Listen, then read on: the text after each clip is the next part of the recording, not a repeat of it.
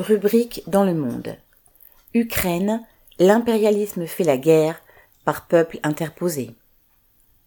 Depuis que le Kremlin a cessé de faire bombarder la capitale ukrainienne pour concentrer ses forces sur le Donbass, les dirigeants européens s'y pressent.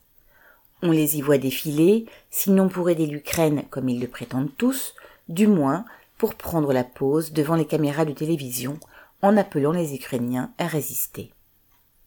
Présidente de la Commission européenne, Ursula von der Leyen a ouvert le bal le 8 avril, annonçant que l'Europe avait recueilli plus d'un milliard d'euros, ouvrez les guillemets, pour l'Ukraine, fermez les guillemets. Pour rencontrer le président Zelensky et se montrer à côté de fausses communes où reposent des centaines de civils tués par l'armée russe, elle avait notamment emmené le premier ministre de Slovaquie. Sans doute parce que ce petit État d'Europe centrale, qui accueille 200 000 réfugiés ukrainiens, vient, comme bien de ses semblables, d'augmenter son budget militaire en prétextant les tensions à l'Est. Le lendemain, ce fut le tour du chancelier autrichien, puis du Premier ministre britannique Boris Johnson. Flanqué d'une nuée de gardes du corps, de journalistes et de Zelensky, celui-ci a fait trois pas sur le Maïdan, au centre de Kiev, et un beau discours sur les blindés qu'il allait offrir à l'Ukraine. Certains signalent que, l'armée de Londres n'ayant plus l'usage de ses armements vieillis, cela ne coûte guère à Johnson.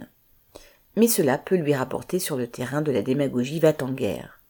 Il a ainsi posé au leader dans le soutien militaire à l'Ukraine, selon l'administration présidentielle ukrainienne. Dimanche 10 avril, à Rome, le pape, en bon jésuite qu'il est, a prôné une, trêve de Pâques. Une pause entre les massacres d'avant et d'après. Il aurait aussi bien pu ajouter la Trinité, tant les chefs d'État et de gouvernement, les états-majors et les milieux d'affaires des grandes puissances voient favorablement la poursuite de cette guerre fratricide. Beaucoup ne se cachent plus d'en dénoncer les raisons. Commerciales pour les marchands d'armes, mais aussi pour les capitalistes profiteurs de guerre, politique pour les dirigeants des États occidentaux qui voient dans cette guerre, où la Russie s'est embourbée, une occasion de l'affaiblir. Ce ne serait pas la première fois que, sans entrer eux-mêmes directement en guerre, ils feraient la guerre avec la peau des autres peuples. Entre 1979 et 1989, les États-Unis ont réussi à affaiblir l'Union soviétique en la laissant intervenir en Afghanistan tout en soutenant financièrement et militairement les guérillas islamistes sur place.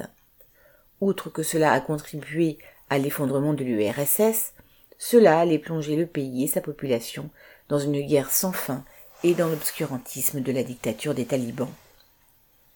Autre exemple, entre 1980 et 1988, l'impérialisme américain dressa l'Irak, son allié, contre l'Iran, son ancien allié, devenu indocile sous le régime des Mollahs il prit soin de fournir des armes directement au premier et indirectement au second, afin que ces deux puissances régionales s'épuisent mutuellement.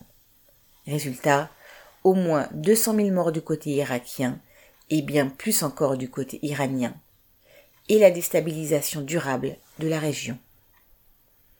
Aujourd'hui, les puissances de l'OTAN et la Russie se livrent à un bras de fer guerrier en Ukraine. Mais comme les États-Unis et leurs alliés ne veulent pas d'un affrontement direct, c'est le peuple ukrainien qui leur sert de chair à canon.